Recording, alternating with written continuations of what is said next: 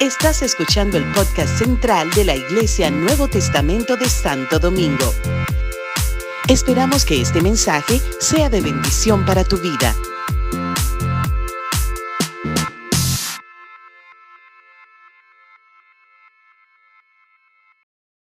Simplemente que yo lo tengo en audio, son audiolibros.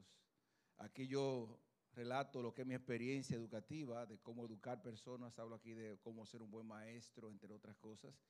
Y aquí hablo de cómo manejarnos con Dios con reflexiones espirituales. Este es un disco de cómo poner orden en la vida, de cómo usar correctamente tiempo, eh, recursos, otras cosas. Y este es un curso audiovisual de cómo organizar la vida si queremos ser efectivos para Dios. Un interesante curso.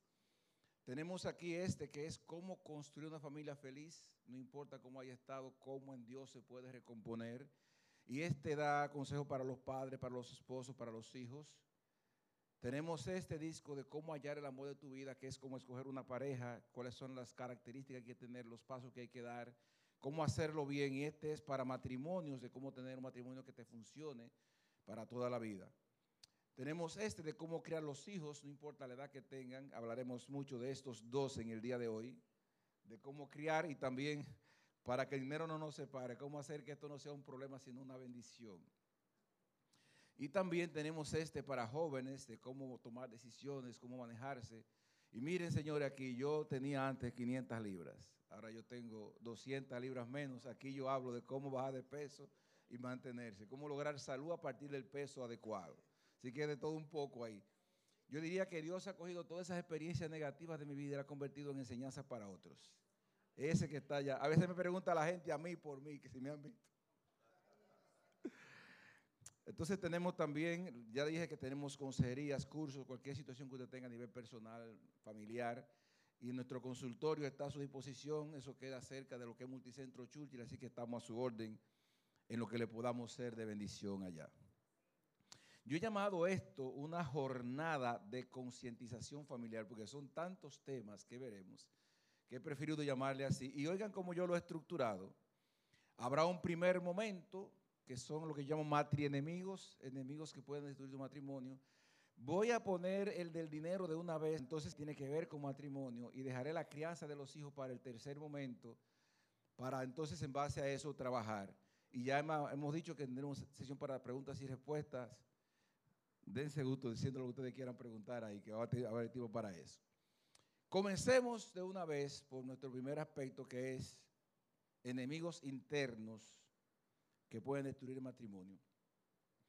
Hemos hablado o escuchado mucho hablar acerca de lo que es una familia disfuncional. Mucha gente habla de esa palabra, pero pocas veces se habla de lo que es una familia funcional. Yo quiero promover en esta tarde, en este día, cómo logramos que nuestra familia sea una familia que honre a Dios, que funcione como Dios manda. Y yo quiero ver con ustedes lo que son las cinco características que yo planteo de lo que es una familia funcional, que funcione como Dios manda. Número uno, en una familia funcional, los esposos se aman, se valoran entre sí y se dan el uno al otro el primer lugar. Para usted en este mundo, la persona número uno es su esposa, es su esposo. Número, primer aspecto. El segundo componente que los padres crían, atienden a sus hijos dedicándole tiempo de calidad y dándole el amor que se requiere a cada uno todos los días. El tercer principio es que los hijos en una familia funcional obedecen y honran a sus padres. En una familia funcional los hermanos se llevan bien y aprenden, porque le hemos enseñado eso, a manejar sus diferencias sin la necesaria intervención de los padres. Ya han aprendido ellos a manejarse. Y número cinco, los abuelos y otros familiares colaboran y disfrutan para el bienestar de nuestra familia. ¿Qué le parece algo así? Eso sería fantástico. Imagínese, imagínese que las familias de la iglesia nuestra todas sean así. Eso sería una gran cosa. Pero imagínense las familias cristianas funcionando así. Pero imagínense las familias dominicanas funcionando así. Pero vamos un poquito más lejos. Imagínense las familias en el mundo funcionando así. Yo pretendo que por lo menos este grupo comencemos a hacerlo bien y de lo otro que se encargue el Señor. Entendiendo esta verdad y estas verdades que están aquí, vamos a analizar entonces cuál es el concepto divino de esta relación que hemos entendido. El matrimonio es la relación más efectiva, más duradera, es la única que es para toda la vida, que, existe por la faz de la tierra. Por ejemplo, veamos el concepto de Dios. ¿De dónde parte esto? Dice la palabra de Dios.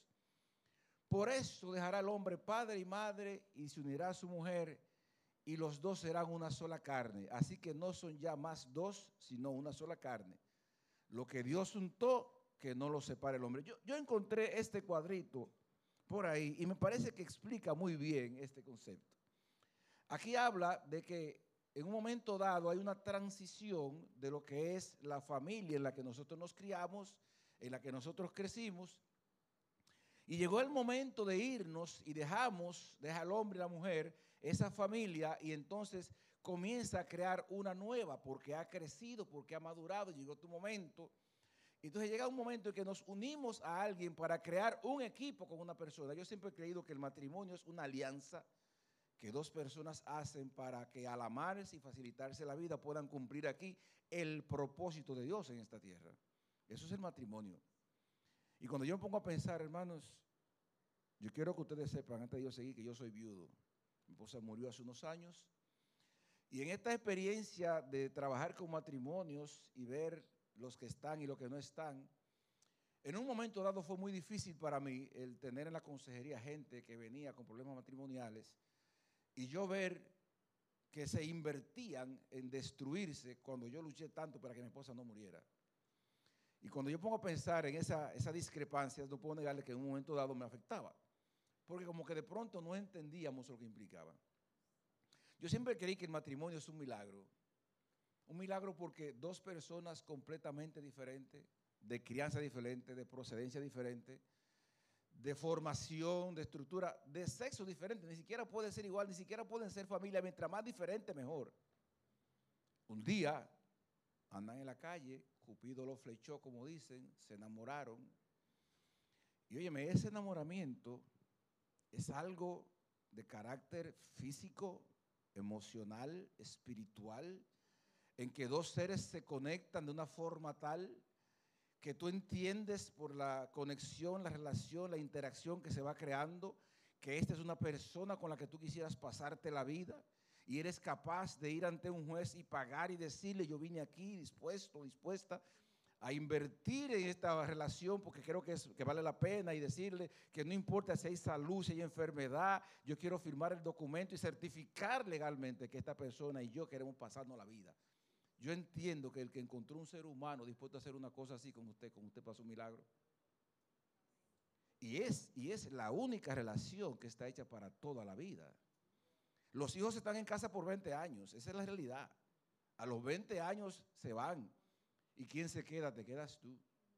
Y la muerte es la única razón valedera para separarte de una persona. Señores, estamos hablando de algo grande. Y cuando yo pienso en matrimonio, me viene a la idea esto. También creo que el matrimonio es, de hecho, se lo inventó Dios. ¿Y qué es esto? Dios cuando ve la relación que tiene Él con el Espíritu Santo, con su Hijo, el Padre, y ve esa bondad de esa relación, se inventa crear a un hombre, crear el mundo y ponerlo en Él para que aquí, esa relación de pareja, sea la representación dramatizada de lo que es la relación de Dios allá arriba. Un matrimonio bien llevado de cómo bajar al cielo a la tierra. Eso es así. Es para que tú experimentes eso. Y es deber nuestro honrar, valorar, cuidar eso. Yo recuerdo el día que me casé, que unos amigos fueron a darme unos consejos breves momentos antes del matrimonio, pero hubo uno que me dijo algo que me impactó. Y me dijo, hermano Rafael, no descuide su relación. Wow, a mí me impactó eso. Porque él me está diciendo a mí, valore eso, cuídelo, inviértale. Y me quedé todo el, toda la boda dándole mente a eso. Y yo pongo a pensar en cuántas veces nosotros descuidamos algo tan valioso como esto. El día que tú encontraste a esa persona que se dispuso a firmar ese documento, contigo ocurrió el milagro de tener a alguien con quien hacer una vida de por vida. Eso hay que honrarlo, valorarlo. Pienso que muchas veces no hemos entendido lo que esto implica. Yo quiero mostrarte a ti lo que son las 10 cosas que implica tener un matrimonio y cómo llevarlo. Cuando tú te casaste, que firmaste aquel documento, tú dijiste que a partir de ahora vivirías estas 10 cosas con una persona. Número uno, dijiste, a partir de ahora con nadie me comunicaré mejor que contigo.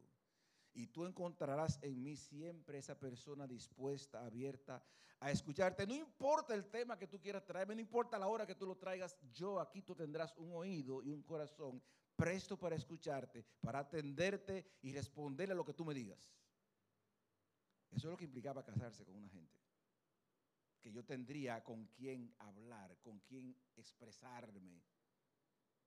También dijimos que a partir de ahora yo crearía un equipo contigo. Y es más, preferiría ni hacerlo si no estamos de acuerdo, porque queremos estar de acuerdo en todo lo que hagamos. Porque a partir de ahora, antes yo hacía la cosa como yo quería y compraba lo que me interesaba, pero ahora yo tengo que entender que hago un equipo con una persona que tiene que importarme a mí qué tú piensas y qué tú opinas de las cosas. Y que ahora hay que crear un equipo con alguien. El matrimonio suponía, y dijimos eso cuando nos casamos, crearemos un equipo tú y yo, en que yo no creería que soy yo lo único que sé, sino que los dos sabemos y opinaríamos para conseguir la mejor visión de las cosas, la mejor opinión y tener el mejor resultado. El matrimonio implicaba eso. El tercer aspecto que dijimos, a partir de ahora mi tiempo lo compartiré contigo, mis 24 horas no serán mías, sino serán nuestras. Es más, decidiremos cuántas horas trabajaremos, cuántas horas iremos a la iglesia, cuánto compartiremos por ahí, con qué nos divertiremos, porque ahora las 24 horas son nuestras y nosotros las administramos. Y también dijimos, a partir de ahora, no es mi dinero, ni es tu dinero, es nuestro dinero. Y los dos trabajaremos para conseguirlo y los dos lo administraremos. Y los dos decidiremos qué haremos con él. El matrimonio suponía eso. También dijimos en la intimidad que a partir de ahora solo tendría ojos para ti. Que no importaba la oferta, la propuesta que viniera por ahí en este mundo, yo solo compartiría la intimidad sexual contigo y tú serías la única persona que tendría derecho sobre mí. Es lo que dijimos cuando nos casamos, es lo que implicaba eso. También dijimos que el matrimonio es que ahora tendré alguien con quien soñar y que las, aquellas cosas que yo quería tendré alguien que me acompañará para yo conseguir esas metas que tenemos, proyectos que desarrollar. Y también dijimos que los hijos que tendríamos no serían mis hijos, serían nuestros hijos y que en principios de ambos los criaríamos. Eso implicaba matrimonio. También dijimos que tú serías la persona que sería la número uno y que yo valoraría lo que tú eres y cuidaría de ti y que yo respetaría tu, tu, integridad moral, física y espiritual y que voy a ocuparme de que tú siempre tengas el cuidado que tú necesitas. Eso es matrimonio. También dijimos que a partir de ahora la familia tuya será mi familia y mi familia será la tuya. Y que esa cultura de los suegros y los nueros, no, no, no, hay que crear la cultura, la condición de que entendamos que es otra familia que yo me gané. Que si conquistaste, no vamos a tener que conquistar ahora la familia para que vivamos en armonía entre todos. No son suegros, son nuestros padres, nuestros otros padres. Son nuestros hijos, somos sus hijos ahora. Y otra cosa que dijimos es, a partir de ahora, tu felicidad es mi problema. Me encargo de ti. Yo voy a buscar tu bienestar, te voy a atender, voy a ocuparme de ti, voy a interesarme por ti. Y en siendo cosas que te preocupen, estaré presto y atento para darte lo que tú necesitas. Hermano, eso es matrimonio. Y tú puedes tomarlo si tú quieres como bueno, es muy complicado. Entonces, eso es así, es un problema. Mejor o tú lo ves como muy complicado o tú lo ves como una bendición. Pero imagínate esto. Qué bueno es cuando te ocurre algo por ahí que hay una persona que tú quieres que sea el primero que escuche lo que te pasó. Y loco por llegar a casa, por mandarlo, por llamarle y decirle, mira, yo quiero que tú sepas qué pasó porque encontrarás en esa persona alguien dispuesto a escuchar lo que tú le digas. A reflexionarlo contigo, a darte una opinión. Qué bueno es encontrar con quien hablar. Qué bueno es encontrar con quien ponerse de acuerdo, que me dé una opinión mejor de las cosas, que vea lo que yo no estoy viendo, que pueda percibir lo que yo no percibo, para que decidamos mejor las cosas, para que nos vaya mejor en lo que hagamos. Qué bueno es así. Qué bueno es encontrar a alguien que saca tiempo para mí. Que en su apretada agenda dice, yo, quiero, yo quise sacar este momento para compartirlo solo contigo. Y quiero que lo pasemos juntos y disfrutemos esto, aquello. Y quiero llevarte a tal sitio que vi. Y quiero que tú veas aquello que yo conocí. Y quiero que pruebe lo que yo me comí. Qué bueno es así. Qué bueno es encontrar con quién dividir, ayudar para tener mejor las cuentas económicas, para lograr más cosas, para lograr mejores cosas, para lograrla más rápido. Qué bueno es encontrar a alguien así. Qué bueno es en la intimidad encontrar una persona que no te rechace, la que a quien tú le importes, que te valore, que te acepte como tú eres, sin temor a enfermedades ni nada por el estilo, porque tú encontraste a alguien con quien ser fiel, a quien disfrutar y con quien disfrutar la conexión más maravillosa que existe, que es la sexualidad que se inventó Dios. Una bendición. Qué bueno es encontrar con quien soñar y yo quiero que logremos y después vamos a ver esto, para que tú veas que, y que se puedan lograr cosas juntos. Qué bueno es los hijos cuando yo me convierto en otra gente. Cuando ya yo no soy yo, sino que me extendí a otra persona. Y ver nacer y ver crecer a alguien bajo tus principios, bajo tus, tus formas que tú pudiste decir, esta persona que está ahí, yo lo formé, yo lo aporté y se lo entrego a la sociedad como un ser humano, como un ente útil. Y que esa persona se, se convierta también en una bendición para ti y los demás. Privilegio, hermanos. Qué bueno es quien te respete, quien valore el tesoro que es tu corazón. Que no se burle, que no maltrate, que valore lo que tú eres. Qué bueno es encontrar eso. Qué bueno es, wow, cuando en casa éramos dos, de pronto somos 20. Ahora somos más. Cuando la familia se agranda. En mi casa éramos dos, mi hermano y yo, y mi esposa tenía 11 hermanos, imagínense cuánto. Entonces la esposa de mi hermano tenía 9, y eran como 100 gente que había en otros dos nada más. Cuando la familia se agranda y cuando todos disfrutamos esta armonía en que nos llevamos bien, otra familia. El matrimonio nos da otra familia, nuevos amigos. Señores, y qué bueno es quien esté pendiente de ti, de lo que tú necesites. Es más, para cuando tú lo pidas, ya hace rato yo te tengo eso ahí. Pregunto, ¿hay alguna relación mejor que esta sobre la faz de la tierra? Si conoce una, véndeme la que te la voy a comprar, te pago lo que tú me digas. ¿Y tú tienes eso? La pregunta mía es, ¿qué estás haciendo con eso? Yo creo que el matrimonio, hermanos, es más serio de la cuenta. Y cuando tú tienes algo así, yo creo que hay unos enemigos por ahí de lo que tienes que cuidarte y de lo que tienes que cuidar eso.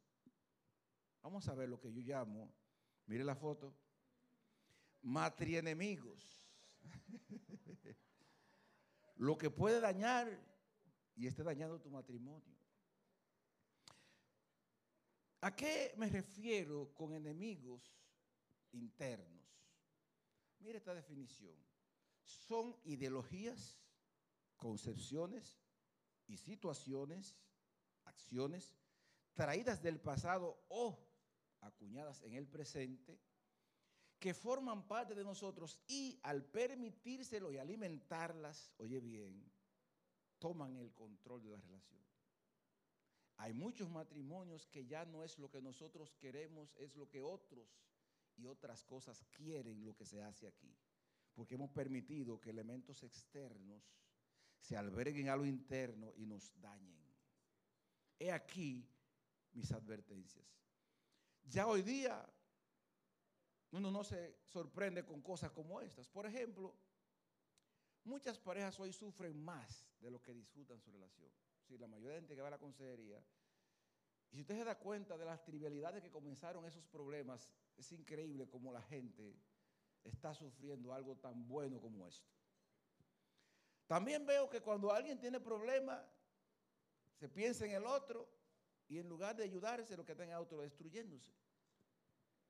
Cada día maltratándose, respetándose, dañándose. Y cada día veo cómo el tiempo nuestro lo desperdiciamos. Yo hice esta relación de cómo la gente usa el tiempo y yo encontré la siguiente condición. Mira, para lo que es asunto fisiológico, bañarte, cambiarte al baño, se van dos horas promedio diarias. El trabajo se lleva 10 horas en lo que es el tránsito, ir, llegar, trabajar. Y eso que yo estoy poniendo ahí las horas extras que se van, ahí hay 10 horas. En descanso se nos van cerca de 5 a 6 horas porque la vida que la gente lleva no descansa las 8 horas que corresponden, se van 6 solamente. Y la gente invierte en tecnología y diversión cuatro o cinco horas, porque solamente los videitos que te mandan de WhatsApp, que tú estás mirando y que tú estás compartiendo, y después tú te ríes de eso y vamos a discutirlo, ahí se van cuatro y cinco horas en esa caballada. Y hay gente que en Netflix se ve la serie completa, la temporada completa en una sola sentada, porque ellos creen que es el mundo. Entonces, dejemos dos horas para lo que pueda parecerse. Yo digo, se fueron, señores, las 24 horas, y la pregunta que yo hago es, ¿Y el tiempo de la familia de Dios para cuándo? Señores, ¿cómo es posible vivir el matrimonio que Dios diseñó con una estructura de tiempo como esta? Si usted está viviendo el matrimonio como es, así usted está viviendo otro milagro más. Yo quiero hoy que todos esos desórdenes que yo voy a mencionar aquí no sean ya parte de nosotros. Otro asunto que yo estoy observando es que la mayoría de las parejas han visto el divorcio como su opción. Es más, hay mucha gente que usted ve en la iglesia sentado tranquilito y riéndose. Vaya y pásese una semana ya para que usted vea el infierno que hay ahí. Alguien dijo una vez, si quiere conocer a Andrés, pásate con él un mes. El divorcio está instalado hace tiempo. Y oye, oye esto que yo encontré. Y a mí me da mucha pena decir esto. Mira lo que yo encontré. En nuestro país se hace un censo cada 10 años. En el 2001, en el censo que se hizo, 34 de 100 matrimonios se divorciaban. Diez años después, en el 2011, 41 de cada 100, es decir, la cifra pasa de un 37 a un 48%. Estamos hablando de que casi la mitad de la gente que se casa se divorcia. Hoy no han entendido lo bueno que es eso. Y lo que han hecho cada día es complicarlo más. Pero mira a qué me refiero con esto. Eso significa que en nuestro país hay 18 mil divorcios por año, 1.500 divorcios por mes, 50 divorcios diarios, un divorcio cada media hora. En nuestro país. Y si tú te descuidas, si tú te descuidas, puedes agrandar la lista, que es lo que yo lo que yo no quiero que pase. Eso, señores, es alarmante. Y eso, que si usted comienza a escuchar por ahí las cosas que están pasando en las familias dominicanas, es una cosa, hermanos, es una cosa horripilante. Y eso, estamos hablando de un país pequeño, 10 millones de habitantes. Imagínate esos países que son multitudinarios, cuántos desórdenes habrán por ahí. Porque no hemos entendido cuál ha sido el corazón de Dios para este concepto llamado matrimonio. Sencillamente, ¿ves? Y hemos dañado lo mejor que puede existir, la familia. Oh Dios, enemigos, 10 yo tengo aquí en mi lista. Puede que usted encuentre algunos 50 más. Yo le voy a presentar 10. El número uno es la religiosidad versus espiritualidad. ¿Qué significa eso? Que mucha gente que está en iglesia, leyendo Biblia, orando, escuchando mensajes, en lugar de que eso impacte su vida personal y familiar, están viviendo como que no han escuchado nada. Eso es religión. Espiritualidad es cuando yo leo Biblia, oro, doy ofrenda, predico, canto, y eso se convierte en un sistema de conexión en que cada día yo ame más a Dios, valore más a Dios tenga a Dios como el número uno y Dios se convierte en el impulso que me mueve a mí a hacer todo en mi vida, como hijo, como esposo, como padre, como ciudadano, como trabajador, lo que sea, todo es lo que Dios hace y dice que yo debo hacer. Eso es espiritualidad. Y cuando nuestra vida no está siendo impactada por lo que dice Dios, eh, tú eres un religioso más. Y es el enemigo número uno, estar viviendo a lo evangélico, a lo cristiano, cuando eso no está impactando tu vida. Es un peligro. Porque llegará un momento en que se va a cauterizar la conciencia. Si no somos sensibles a la voz de Dios cada vez que tú te expones a su palabra en un culto, en una cosa que tú oyes por televisión o lees la Biblia, si eso no te impacta y no te convierte a ti en una mejor persona, un ejemplo de Dios, eres un religioso más. Tenemos que buscar la manera de que Dios sea nuestra razón de ser y hacer. Cuando Dios llegue a hacer eso, hermanos, yo no tengo que seguir hablando, ya todo se va a resolver.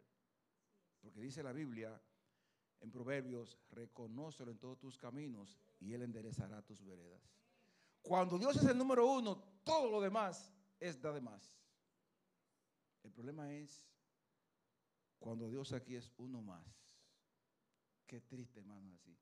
Y yo pienso en la bendición, hermano. Dice la Biblia, gustad y ved que es bueno Jehová. Dichoso el hombre que en él confía. Y no hemos aprendido a apreciar, a valorar eso. Y lo tienes ahí. Cuando yo oigo a Jesús diciendo en la oración de, Juan 17, Padre, que ellos se amen como nosotros nos amamos, que ellos sean uno como somos tú uno, está diciendo lo bueno que somos nosotros, yo quiero que ellos lo prueben. Cuando estamos en Dios sin disfrutar a Dios, estamos desperdiciando a Dios. Hermano, es importante que gustemos, que disfrutemos y que Dios sea nuestro motivo, nuestro porqué, nuestro qué. Cuando sea así, óyeme, olvídate. Busca primeramente y todo lo demás. Es determinante que en nuestro hogar Dios sea la prioridad. No en que digamos que ponemos una alabanza, no, no, no, en que tomando decisiones, en que haciendo cosas, en que haciendo por aquí, valorando allí, es lo que Dios dice, es lo que Dios piensa, no lo que yo quiero, es que dice la palabra, ¿cómo que lo voy a hacer? Es de eso que yo estoy hablando. Cuando Dios se convierte en mi razón de ser, el impulso de mi vida. Cuando Dios es realmente mi Dios.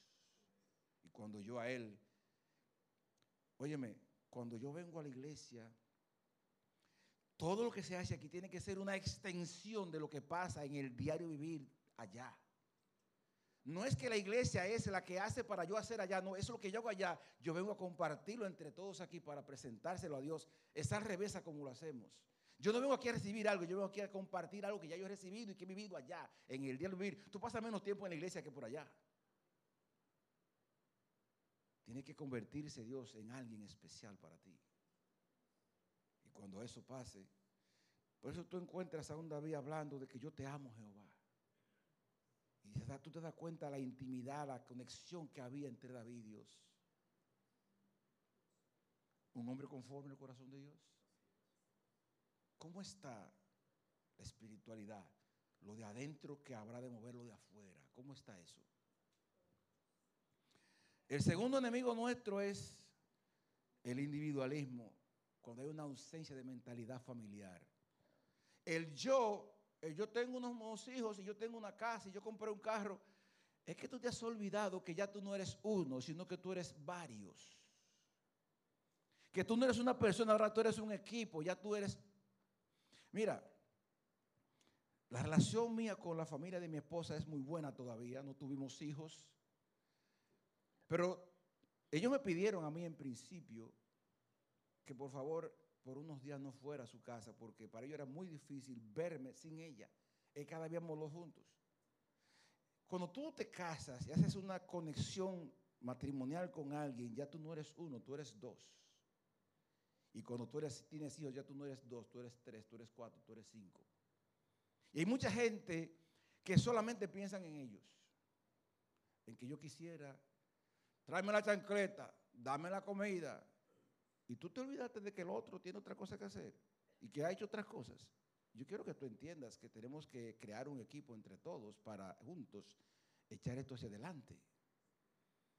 Hay que tener una mentalidad, oye, una mentalidad familiar, donde ahora yo entiendo, yo no gasto en esto porque me gusta, yo tengo que pensar si voy a gastar en que hay gente más que va a comer de lo que yo gaste o no van a comer si yo lo malgasto. En que yo no voy a llegar a la hora que quiera porque hay gente que está preocupando por mí. Yo tengo que buscar la manera. En que yo no voy a, hacer, a cometer este error porque las consecuencias van. Entonces yo tengo que pensar en una mentalidad de equipo. Que yo no estoy solo en el mundo. Que yo me hice de acompañar de alguien para con ese alguien. Repito, hice una alianza para facilitarnos la vida, para cumplir un propósito. Tiene que comenzar a pensar y dejar el yo y cambiarlo por la palabra nosotros. Nosotros. Cuando el cerebro dice nosotros, está interiorizando un concepto de que ya yo no estoy solo en el mundo. Ya somos un equipo. ¿Cómo está tu mente hoy día en ese sentido? El tercer enemigo es una desconexión. Desconexión física, mental y emocional, que estamos juntos ahí, pero no sabemos qué pasa con el otro, ni qué está sintiendo, ni cómo se siente, ni cómo está, ni qué está pensando. Porque, óyeme, el estar juntos no significa que estemos con una misma mente y un mismo parecer. Conexión es cuando yo te entiendo hasta sin hablarme. Cuando solo converte y yo sé qué está pasando contigo. Cuando noto algo raro, algo está pasando con mi esposa, con mi esposo. Cuando hay conexión, uno puede percibir detrás de la acción lo que el corazón está sintiendo y está percibiendo. Y de pronto le está respondiendo. La conexión va más allá de la comunicación, que el ponerse de acuerdo que todo La conexión es lo que hace que yo me acerque, que yo busque, que yo responda. Y cuando yo he, llegado a hacer del matrimonio mi mundo y me desconecto, no me importa lo que pase, solo me importo yo y no me acerco, no respondo, es peligroso. Peligroso. ¿Qué pasa cuando la persona deja de venir a la iglesia, deja de orar, deja de leer Biblia, se aleja, se desconecta? ¿Sabe qué es lo que pasa cuando te desconectas? No es que no pasa nada, es que va a pasar allá que te va a seguir alejando más. Y el problema es que cada día que pasa la conexión aumenta, porque estos enemigos que están aquí, cada vez que yo no lo confronto, que yo me descuido, los alimento y se tornan cada vez más fuertes y más fuertes. Hermano, cuando uno está conectado, el corazón está latiendo junto con el del otro. Estamos sintiendo lo mismo, estamos pensando lo mismo, estamos trabajando por lo mismo. Y cuando esto ocurre, yo le digo esto, prepárate para las bendiciones. Pero cuando es lo contrario, peligro. ¿Cómo está la conexión entre ustedes? ¿Qué tanta falta, qué tanto disfruta la presencia del otro? ¿Qué tan rápido y qué también está respondiendo a lo que te está diciendo el otro? Porque esa otra persona se acaba de convertir en tu otro yo. Cuando la Biblia dice, el que ama a su mujer, a sí mismo se me está diciendo, si tú me tratas mal, tú te estás tratando mal. Como si me tratas bien, tú te estás tratando bien. ¿Cómo estamos en eso?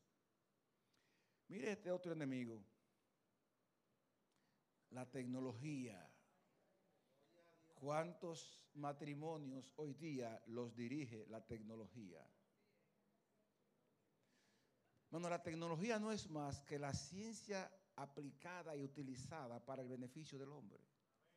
El problema es en qué la hemos convertido nosotros.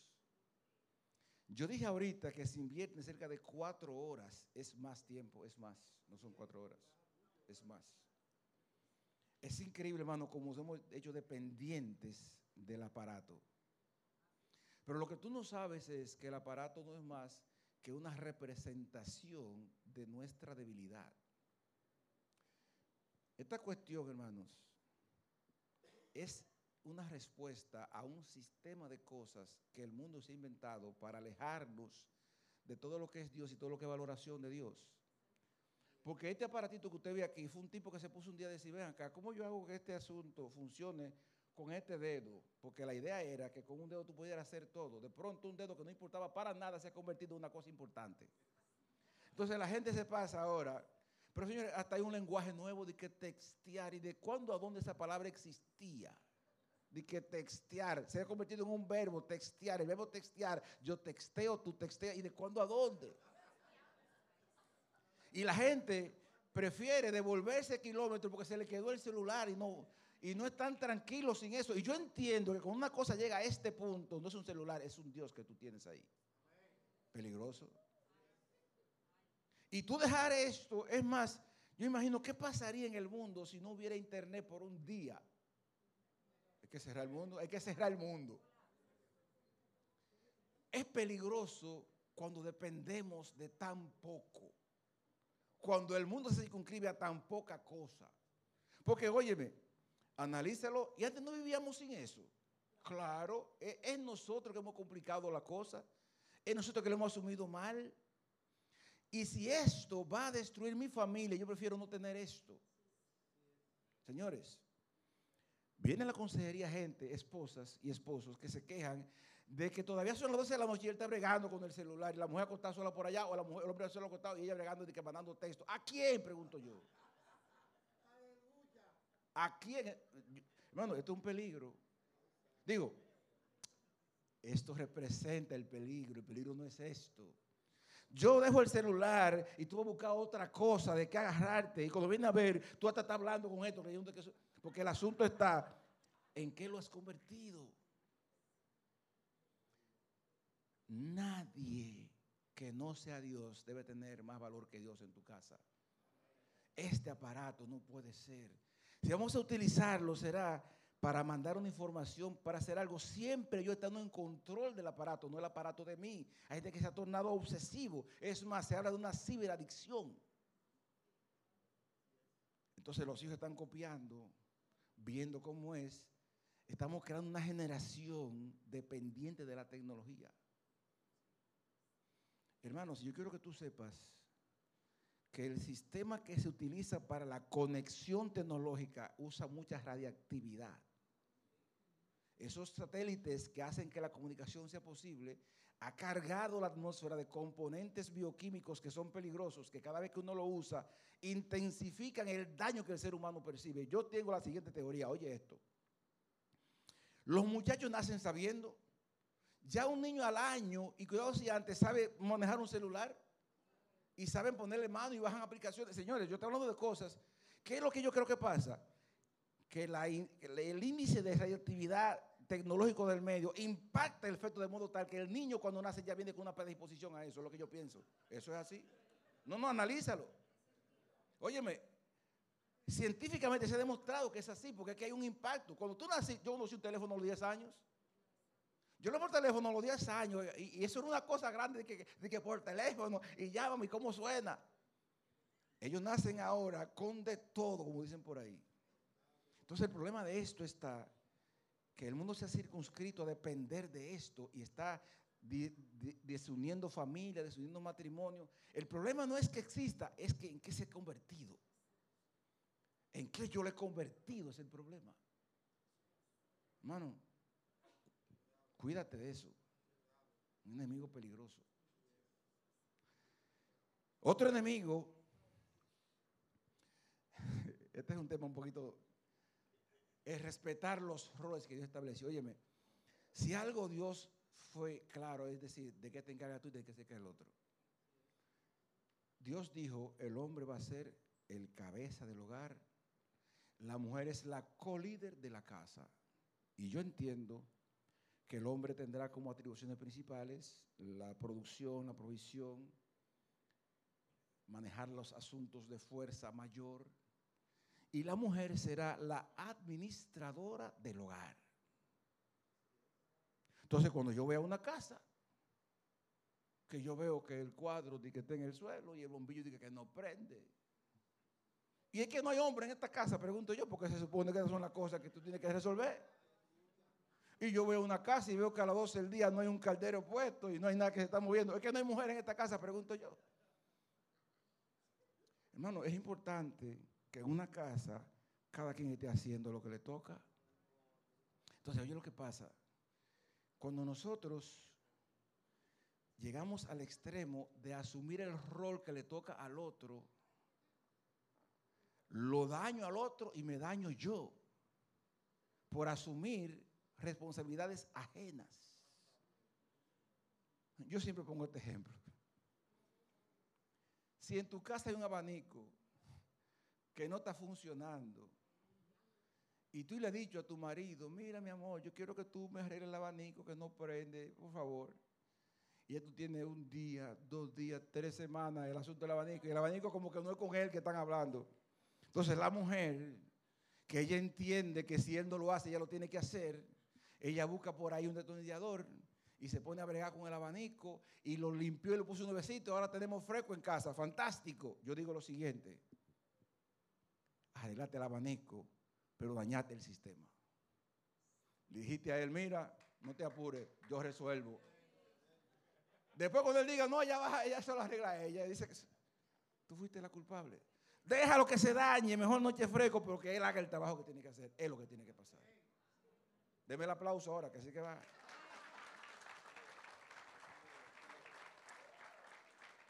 Y yo pongo el ejemplo de esto, pero yo lo que quiero es que ni el hombre ni la mujer quiera desnaturalizar lo que corresponde. Vamos a inspirar al otro para que cumpla, pero cuando tú resuelves, sea hombre que lo haga o sea mujer que lo haga, va a llegar un momento en que uno va a poder estar en una posición que no le toca. Y el problema no es este, no, es que muchas veces yo veo mujeres tomando roles de cabeza de hogar y hombres mamitas en casa que no hacen lo que tienen que hacer. Veo mujeres haciendo una cosa y hombres haciendo otra. Y el problema es que el matrimonio se ha llegado a un punto tal de irrespeto, de naturalización, en que yo no cumplo con lo mío, tú no cumples con lo tuyo. Y los muchachos están viendo eso. Y crecen con esos modelos distorsionados de lo que es autoridad, de lo que es respeto, de lo que es orden en familia. Cuando yo no cumplo roles y yo hago lo que yo quiera, lo que más me convenga, sin entender el orden que Dios estableció, estoy dañando mi casa y mi familia. Vamos a sentarnos, mira, yo quiero que tú sepas que tenemos unos problemas aquí de descuido de cosas de casa. Está pasando el problema de la comida, no estamos comiendo bien. Analicen los problemas que hay, siéntense a hablarlo y cada quien se va a encargar de algo. Vamos a cumplir con eso. A poner el orden que Dios puso en casa. Y si tú eres una persona que tiene ciertas habilidades, cierta destreza para dirigir y hacer cosas, aunque tú tengas la destreza, nunca pases la línea de, no cumplir o respetar el rol que le toca al otro. Nunca la pases. Porque el problema está en cuando pierdo la paciencia y sé que no va a hacer nada, él no va a hacer nada, y entonces tú lo, lo haces, repito, dañas el sistema de orden que hay establecido ahí. Vamos a respetar los roles. El que yo sea cabeza no significa que yo sea más importante que tú, ni sea mejor que tú. Simplemente tengo una posición diferente a la tuya. Yo estoy aquí ahora como autoridad sobre ustedes. Yo soy el que está dando la conferencia. Yo no soy mejor que tú. Y yo no hago aquí lo que yo quiera. Yo tengo unos parámetros, tengo unos límites, tengo unos principios. Hay, unos, hay un rol que me toca a mí. Eso no me hace mejor ni superior a otro. El que tú seas cabeza de hogar no significa que tú seas mejor que una persona. Ni vas a abusar del puesto. Tú vas a respetar tu posición y vas a respetar al que tiene una posición que está creándose contigo, un equipo. Eso es lo que tenemos que hacer. Y cuando así funcionamos, bendición. Simplemente bendición. ¿Qué tanto estás respetando el orden que yo estableció en casa? Es mi pregunta en este momento. Otro componente, y a este le dedicaré más tiempo en el tema de la crianza, es cuando en casa los hijos son el motivo de nosotros. Cuando los hijos son que deciden aquí qué es lo que se va a comer, qué es lo que se va a hacer y cuál es el aire que vamos a comprar y qué televisión que se va a comprar, porque los muchachos, porque los muchachos se van un día. Es más, yo digo 20 años, ya a los 15 ellos tienen otras cosas por ahí que hacer. Ya tú tienes que preguntarle que si ellos pueden, porque ya tienen una agenda diferente a la tuya. Tú tienes que aprender a crear un equipo en tu casa con tu esposo y con tu familia en que tú decidas qué se va a hacer. Y los hijos aquí son personas a las que Dios nos prestó por un tiempo para poner en ellos los principios bíblicos de cómo ser buenas personas y un día se van, porque dice la Biblia que herencia de Jehová son los hijos, eso es de él. Cuando te sobreconcentras en ellos y le das más de la cuenta, los dañas y te dañas. En su sitio, hijos. El hijo no es el esposo, la hija no es la esposa, son los hijos. Porque a veces hasta hacemos un matrimonio con un muchacho. En casa se sabe que esa muchacha y papá, son, eh, papá es loco con esa muchacha. Es el que ella quiere. Y esas preferencias, que la veremos ahorita, son un peligro. Alguien está perdiendo ahí. es importante poner en el lugar correcto a los hijos. Otro asunto peligroso es el posesionismo. El yo creerme que tú eres de mi propiedad. Señores, hay mujeres que no pueden visitar a su familia porque él se pone guapo y, anda rápido, que tú tienes que venir ya, que, tú estás haciendo por ahí, pero ven acá. Yo no soy una televisión que tú le cambies el canal cuando tú quieras, yo soy un ser humano. Y esta mujer que no quiere que el hombre hable con esta hermana de la iglesia, porque que cuidado, ¿qué es lo que tú estás hablando? Pero ven acá, yo soy un ser humano. Mientras más feliz yo soy, más feliz tú serás conmigo. Es importante respetar la individualidad dentro de la colectividad que es el matrimonio. Si tú quieres que te funcione, hay, hay un momento en que yo comparto cosas contigo. Tienes que entender cuando yo quiero hacer una cosa yo solo y cuando yo me gusta una cosa que a ti no te gusta, tienes que también entender esa verdad. No significa eso que todo lo que dije no vale. Tiene un valor, pero hay que respetar también quién yo soy. Oye esto, amar es, amar es comprender, entender mi mundo. Tú tienes que saber qué me gusta, qué no me gusta, qué pienso, qué no pienso. Amar es asumir mi mundo. Decides, bueno, ya yo sé lo que tengo, no, vamos a trabajar con eso para. Y lo tercero es, ahora voy a atender tu mundo. El amor supone respetar lo que yo soy y lo que yo quiero y saber vivir con eso sin dañarlo y sin irrespetarlo. Eso es amar. Si a mí me gusta el salami frito tostadito, no lo fría de que, no, que yo sé hacerlo así. No, no, no, espérate. Tiene que hacerlo como me gusta. Déjalo un chimá, que se ponga tostado, que así que me gusta a mí. Y si tú me amas, averigua por ahí cómo que se fríe, como a él le gusta, porque tu deber es darme lo que a mí me gusta, porque yo me casé contigo para que tú me des cosas que nadie me la va a dar, que eres tú que me la tienes que dar. Ese es el punto.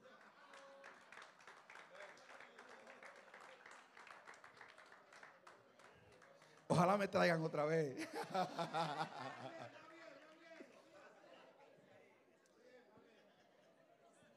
Oye esto.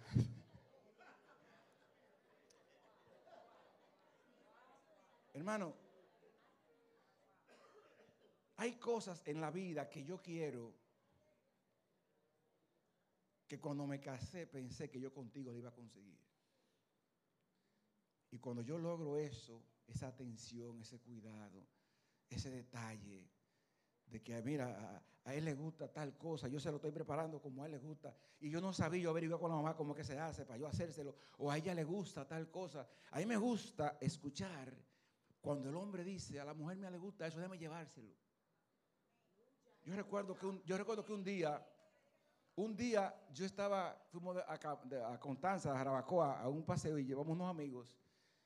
Y a cada rato uno que andaba ahí me decía, yo quiero un chin de arepa. Decía, mi esposa loca con esa arepa, dame un chin para llevárselo. Y de que la compraba, mi amor, ya te, te llevo la arepa que te gusta. Estamos hablando de alguien que conoció qué hace, con qué el otro es débil y yo estoy pendiente para complacértelo. Cuando tú encuentras a alguien a quien le importas tú, y que eres de valor para esa persona, lo que tú quieras, dime qué tú quieres. Oye hermano, contigo, contigo, la persona que te acompaña tiene que conseguir la mejor versión de sí. Que contigo yo crecí, que contigo soy feliz, que contigo me siento bien. ¿Sabe qué es ser el mejor esposo del mundo? Ese hombre que trata tan bien a su mujer que cuando ella anda por la calle y le dicen, mi amor, tú hiciste esto, tú hiciste aquello, ella dice, no, espérate, lo que tengo en mi casa es mejor que tú. Yo tengo en mi casa el mejor esposo del mundo. Y si viene él por ahí y le está viendo a una mujer que dice que le gusta, espérate, se ve bien, pero la que yo tengo en mi casa no la cambio por nada. ¿Y sabe cómo se consiguen esos títulos? Contratos, tratando, atendiendo, cuidando. Eso es así que va.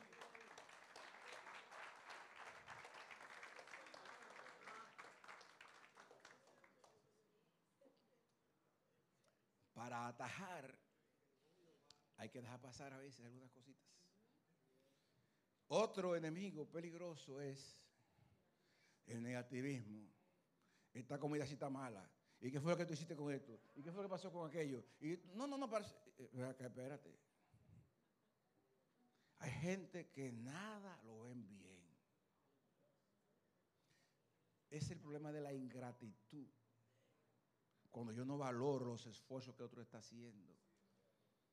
Hay personas que nos sentamos y dicen, mira, yo quiero que tú cambies esto y aquello. Y la persona está intentando mejorarse, pero cada vez que tú solamente ves lo negativo, ya tú matas en mí el deseo de yo ser mejor. No es igual vivir perdiendo que vivir ganando. ¿Qué tal si aprendemos a impulsar el bien, destacándolo más? Si la hermana si tu esposa hizo el esfuerzo de cocinarte la comida, de prepararte la ropa, de poner la casa bonita, que antes era descuidada, vamos a, hermana, mi amor, me alegra saber que tú hiciste esto. Que Y saberlo decir, y saberlo expresar que la persona que está contigo crece contigo, que ha superado cosas, que se ha mejorado, que después que tú estás a su lado es mejor persona, es mejor esposa, es mejor madre, es mejor hija, es mejor empleada, porque contigo el impulso y la inspiración que tú le traes la ha mejorado como persona.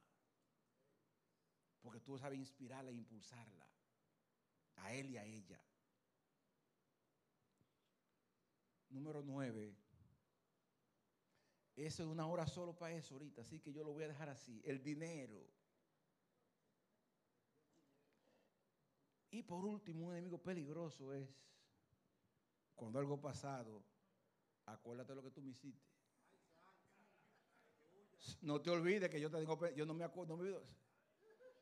Mira, hermano, eso pasado, trayéndolo al presente, tú no te imaginas el daño que eso hace. Porque cuando una gente vive el pasado y lo trae, cada vez que tú lo traes, el diablo se sienta al lado para hacer juego con ustedes dos. Ah, mira qué corito más bueno tiene.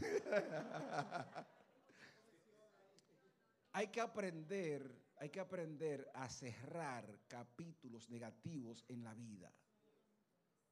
Si ya pasó, si lo tratamos, oye la frase, borrón y cuenta nueva.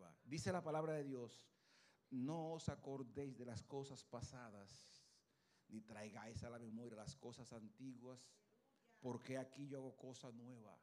Pronto saldrá la luz. No la conoceréis. Otra vez abriré caminos en el desierto y ríos en la soledad. Ábrete a lo nuevo que Dios tiene para ti. Ya está bueno, ya pasó. Ahora, de ahora para adelante, mejores. Vamos a superarlo. No te apures, amor, vamos a echar para adelante. Y tú verás que vamos a superar eso.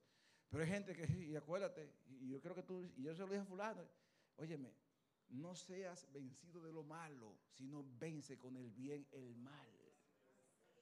Vence mal. Mis soluciones a todos esos enemigos, ¿cómo lo confronto? Número uno, comienza a darle lugar que le corresponde a tu pareja en tu vida. Number one. Si yo le preguntara a tu esposo, a tu pareja, para tu pareja tú eres lo más importante en este mundo. Hermano, ese punto, ese punto ya es una gran solución. Porque es un asunto de valoración. Si para mí tú eres importante, yo voy a sacar tiempo para ti. Voy a cuidar cómo te hablo. Voy a tratarte bien porque tú eres importante para mí. Jesús dijo, donde está vuestro tesoro, ahí está vuestro corazón. Tú le das tu tiempo y tu, energía a quien es tu tesoro. Si tu esposa y tu esposo son tu tesoro, tú tendrás lo mejor para esa persona. Lo mejor. Número dos, saca tiempo solo para ustedes. Yo quiero hacer una propuesta a ustedes. Ustedes como que me están cayendo bien. Y yo les quiero hacer un regalito ahora a ustedes. Oye esto. Oigan esto, yo quiero proponerle a ustedes sacar todas las semanas, así como hoy, cuatro horas solo para ustedes a una salida romántica. Mire cómo están esos dos ahí. Y yo te voy a decir tú sacaste ya el sábado de 4 de la tarde a 8 de la noche como el día de tu pareja y de ti. Vamos a suponer que lo hicimos así. Cuando vaya a hacer la primera actividad, por favor, no hagas estas siete cosas. Número uno, ese día no me hable de problemas. No, no, no, solamente de cosas buenas. Dos, ¿tú crees que eso se pueda? ¿A qué por los muchachos? Déjalo que yo lo cuide. Deja el celular, porque si te lo llevaste, nos va a complicar la cosa. Número tres, ese día, el pana tuyo, mi amor, mi amigo, mire mi amigo, hoy no, hoy es de nosotros nada más. Suéltalo en banda, súbele los vídeos al amigo hoy. Y a los muchachos también. Es sin nadie, nosotros dos solos. Número cuatro, ah, que tenemos que irnos, que no, no, espérate. Son cuatro horas entre ir, venir, todo para nosotros. Número cinco, no te predispongas. Es que yo sé lo que yo conozco a ese hombre, esa mujer si es por ella. No, no, no. Espera lo mejor del momento, no te predispongas. Número seis, no habla de otro, no, porque hay gente que son buenísimos acabando con otra gente. Y el hermano está, no, no, no. Y número siete, hay gente que quiere en el camino parástica comprar un pan o una cosa. No, deja eso así que se puede complicar. Mejor ven después a buscar eso. no complique el evento. ¿Qué le parece si hacemos una, salida sin eso? Un palo, ¿verdad? Ahora vamos a ver las siete cosas que sí hay que hacer. Número uno, ese día solo recordar momentos agradables. Cómo me enamoré de ti, lo, que, buena que tú estabas, lo bien que tú te veías. ¿O qué está? está bueno, está bueno. La buena, la buena.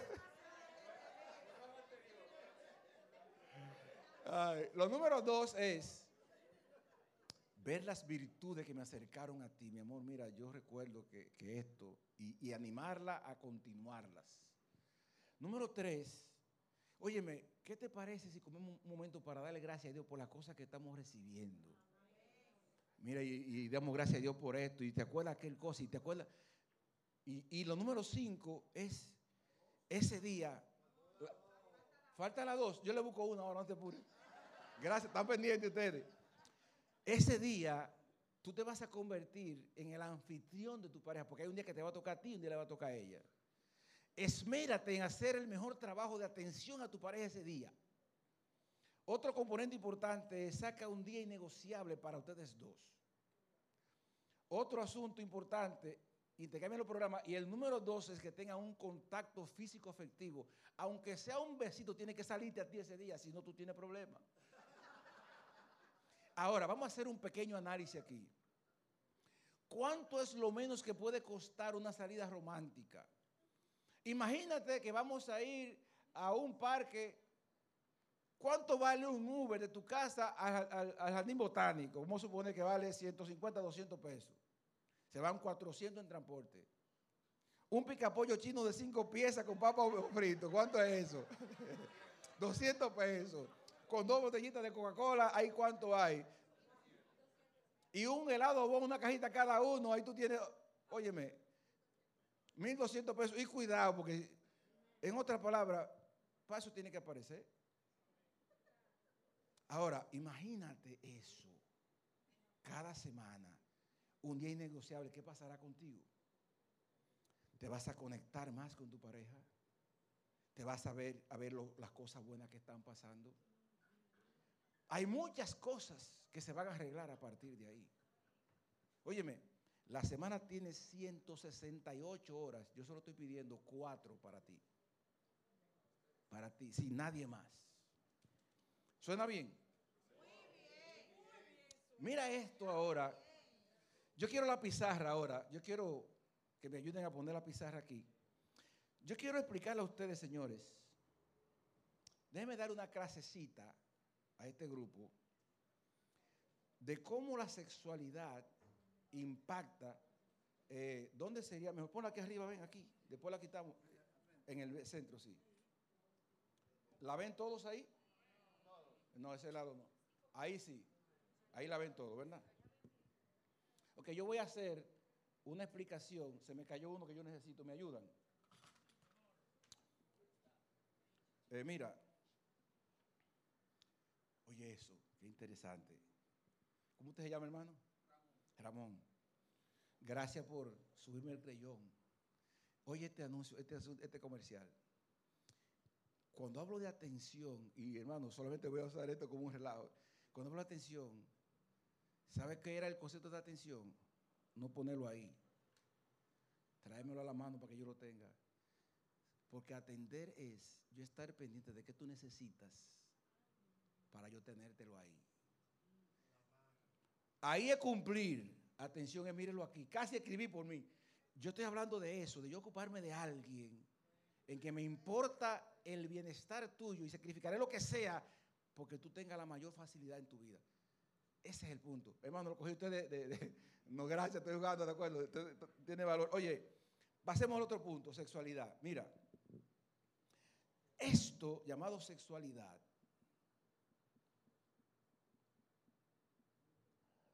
fue el, el sistema diseñado por Dios para conectar los seres humanos.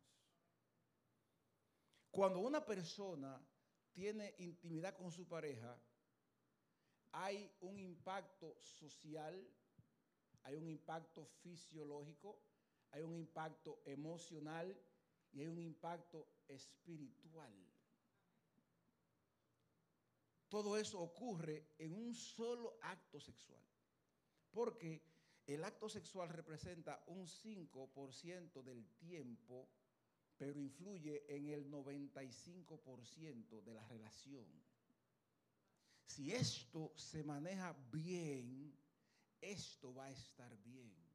Y esto se va a enriquecer y se va a agrandar y va a mejorar. Cuando una pareja comparte la intimidad, aprende a apreciar su cuerpo y se siente bien cuando otro lo apreció y se siente bien como respondió uno a otro.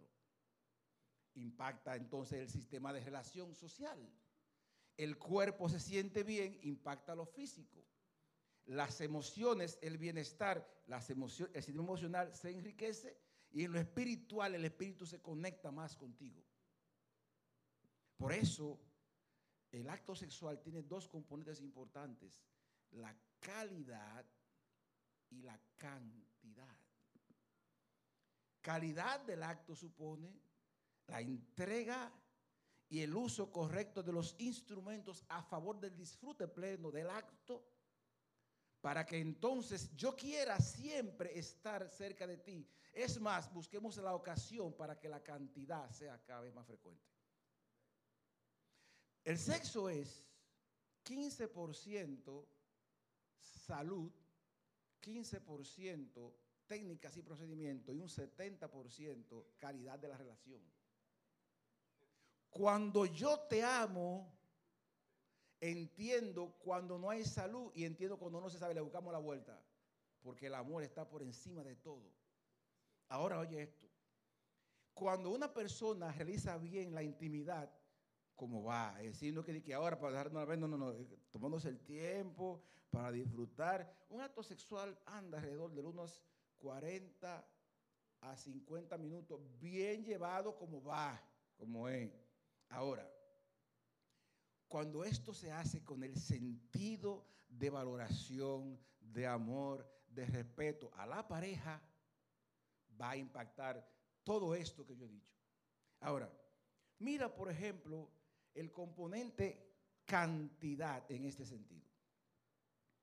Una persona que está entre los 20 y 35 años puede tener sexo tres veces por día y responder sin problema.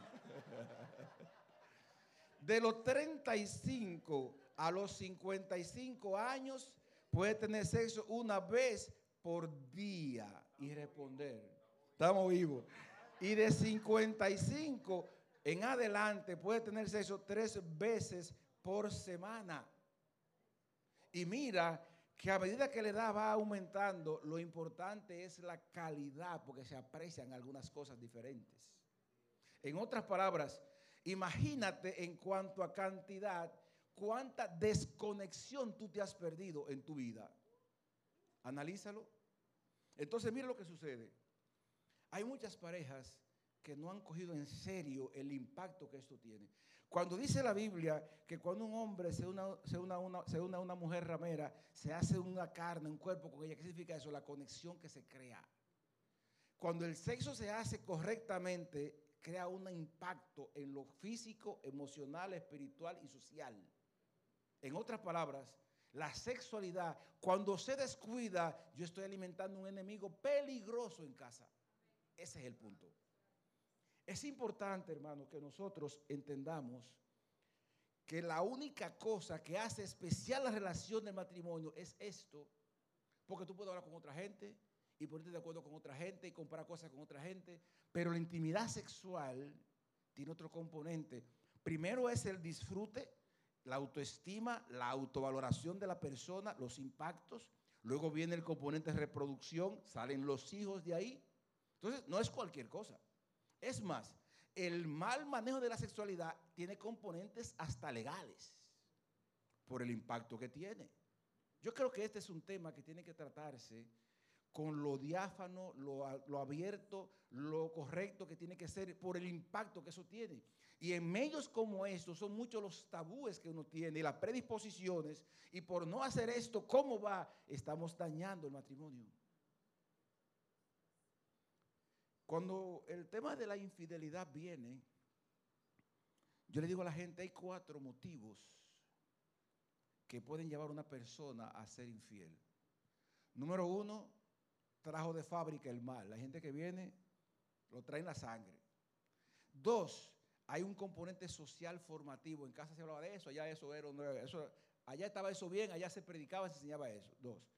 Tres, la relación con tu pareja no está bien, no estoy justificando, son de las causas que se dan. Y número cuatro, tú decidiste hacerlo mal. Tú sabes algo, que el componente que mayormente vemos como presente es el asunto de la relación de la pareja. Porque un hombre o una mujer bien atendida no necesita más. Oye bien, cuando un hombre está o una mujer está plenamente satisfecho, no importa lo que propongan, yo tengo en mi casa lo que yo necesito. Por eso es importante que en este asunto la pareja tome en serio lo que implica estar bien con ese asunto. Resuelvan eso porque es peligroso ese enemigo ahí adentro. Me quita la pizarra ahora, por favor, que quiero seguir con esto. Otro asunto que yo quiero recomendar, hermanos, aquí es, por favor, sí. Está cumpliendo, está cumpliendo. Aprendió. Mira, el otro es, comienza a comunicarte de otra forma. La comunicación tiene un valor. Yo quiero recomendarte lo siguiente. Ten cuidado el cómo tú lo vas a decir, el tono.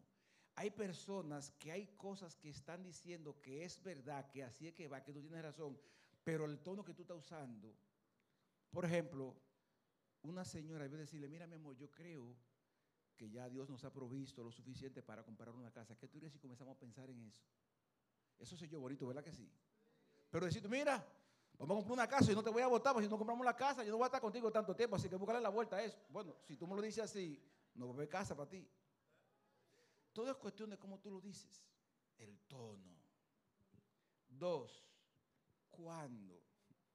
A un hombre se le cuenta un problema dos horas después que llegó del trabajo y dependiendo cómo tú lo cuidaste y atendiste antes de. Pero hay gente que llegando a la puerta, mira, llamó fulano y dije, espérate. Si tú quieres soltar cosas por ahí, di lo que tú quieras ahora, pero si tú quieres soluciones, tiene que ser más tarde. Tiene que saber cuándo es el mejor momento para lograr una solución en tu problema. ¿Cuándo? Tres, donde hay, a veces gente, estamos un grupo ahí y viene tú le dices delante, mira, eh, se acabó la leche, pero espérate ahorita que no, la gente no esté aquí para decírmelo, no lo diga ahora o, aquí, dilo más tarde.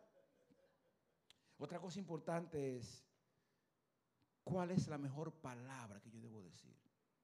No soltar letras, no. ¿Cuál es la mejor palabra, la más adecuada para que mi esposo o esposa entienda lo que yo le quiero decir? Y número cinco, siempre acuérdate que estás hablando con tu otro yo que a tu esposa se le habla y a tu esposo con respeto. Oye esto, tu esposo es el rey de tu mundo. y tu esposa es la reina de tu vida.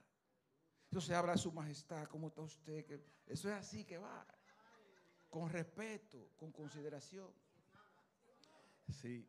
Y otra cosa muy importante, hermanos, sacar tiempo para estar junto delante de Dios.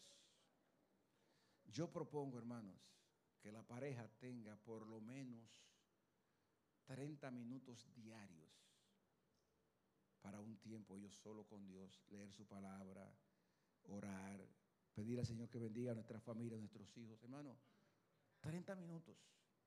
Imagínate qué pasará en casa si hacemos esto tomado de las manos. Y otra cosa, hermano, prepárate para disfrutar la vida con tu pareja. Disfruta eso. Oye algunas recomendaciones de cómo acercarnos más. Número uno, un beso al encontrarnos. Oye esto, si tú saliste a una diligencia y llegaste otra vez, un beso, pero oye bien, atiende aquí. Aquí.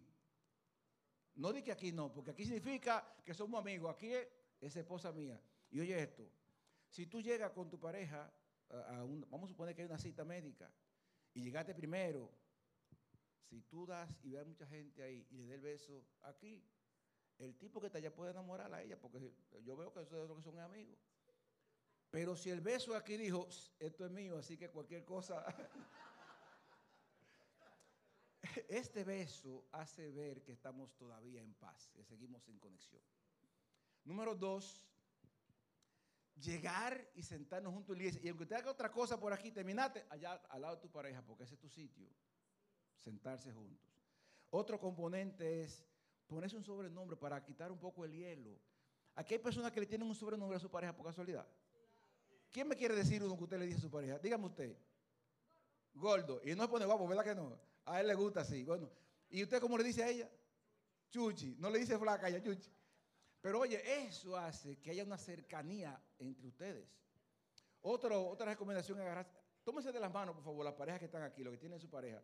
Y se va a dar cuenta que tiene un impacto tomarse de las manos. Otra recomendación es piropos. Óyeme, óyeme, un piropo y usted consigue una florecita, una florecita y le pone una tarjeta que diga, en un día cualquiera para no cualquier persona. Fulano de tal, de acá. y le pone uno que diga algo especial para alguien especial. Tú sabes lo bueno que es eso. Cuando lleguemos a casa, hacernos sentir especiales. Hace poco encontré, estaba en una pareja en Santiago y me dice, ya mira, cuando mi esposo llega, dejo lo que estoy haciendo para ir a abrir la puerta y recibirlo a casa. wow, qué bien se siente. Que usted se sienta que llegó el rey de la casa y los muchachos vienen a recibirlo. Un acontecimiento, llegó papá. Qué bien se siente. O llegó mamá de una diligencia y la recibimos involucrando lo que divierte al otro. usted no le gusta el juego de pelota, aprenda a ver cómo se tira la pelota, pero póngase con eso. No le gusta el dominó, juegue dominó, pero involúcrese en lo que le gusta al otro. Otro asunto importante, óigame, dime qué te pasó y cuéntame todo. Y, ah, qué y no me diga, eso te dijo él. Y disfrútelo para que, eso, para que sea con usted que hable. Otra es salir juntos y otra es regalarnos cosas. Oye esto, ¿Sabe lo bueno que es? Oye, esto, cuando un hombre viene del trabajo y llama a la esposa y le dice, adivina lo que te compré. Ay, muchacho. Usted deja lo que sea. O una mujer que te llama, mira, te estoy preparando la comida que a ti te gusta. Estoy lo que tú llegues. Pero acá, tú, haces, tú a cualquiera para llegar ahí. Hermano, estoy hablando de hacer sentir especial a quien realmente debe ser especial en tu casa. Termino con este videito, esta primera parte. Bájenme todas las luces para que ustedes disfruten esto. Esto les va a gustar. Pénganme todas las luces.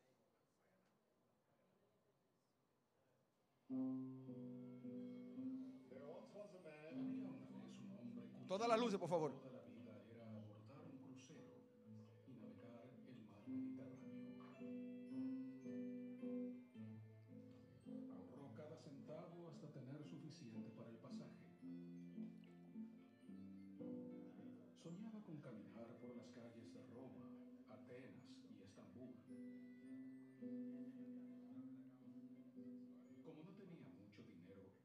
Llevó una maleta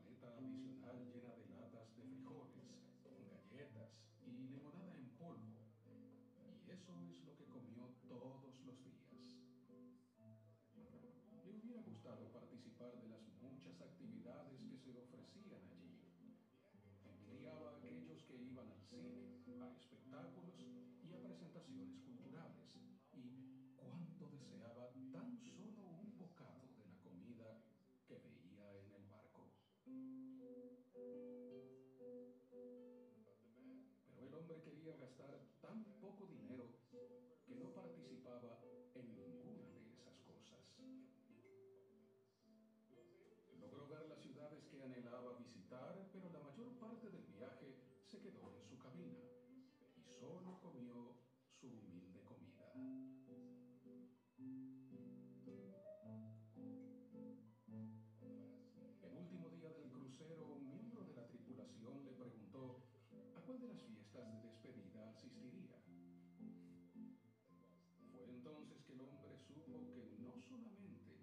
fiesta de despedida, sino casi todo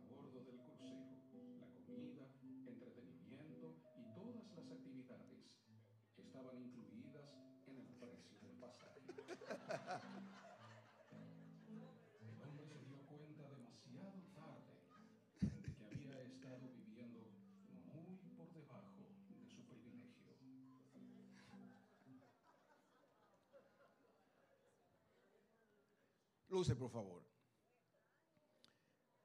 Qué triste.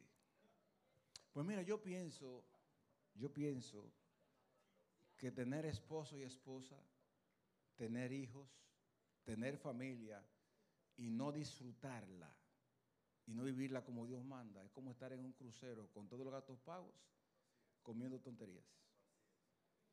Que hoy comencemos a darle el valor que tiene a la relación matrimonial y a la persona que decidió pasarse la vida contigo. Que Dios los bendiga. Nos vemos ahorita.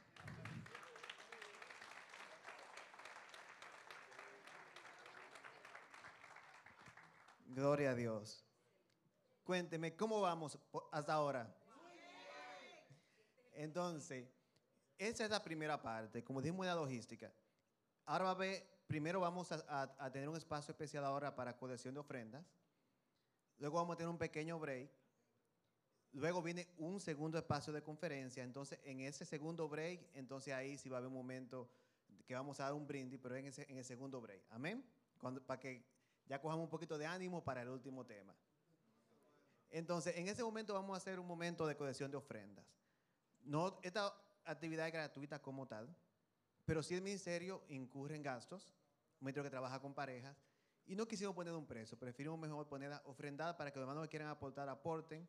Así bendice al ministerio y también Dios se bendice a ustedes porque Dios se place cuando nosotros aportamos para su obra. Amén. Entonces, como somos todos parejas, no, no haber ni dama primero ni hombre primero, sino se paran de la manera que, que, que sientan y pueden ofrendar aquí al frente, lo ponen aquí. Amén. Dios les bendiga.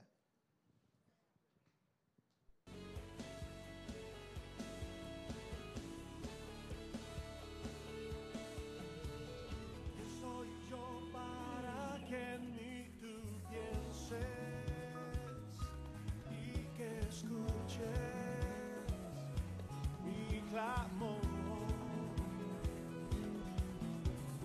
Y es verdad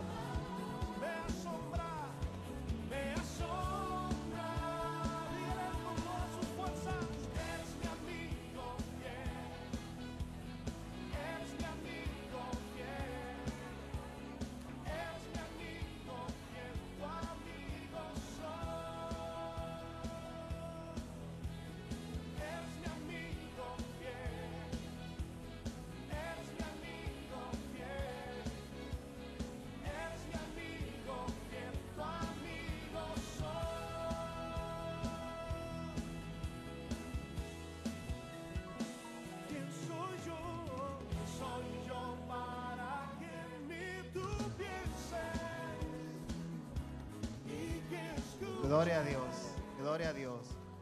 Vamos a hacer una corta oración para bendecir las ofrendas. Amén. Señor, gracias por estas ofrendas, gracias por la pareja que se motivaron a ofrendar. Te pedimos que tú bendigas a cada pareja en esta tarde, Señor, que tú bendigas sus finanzas, sus vidas y que sean usadas estas ofrendas sabiamente, Señor Dios. Pon sabiduría en cómo administrarla. Gracias en el nombre de Jesús.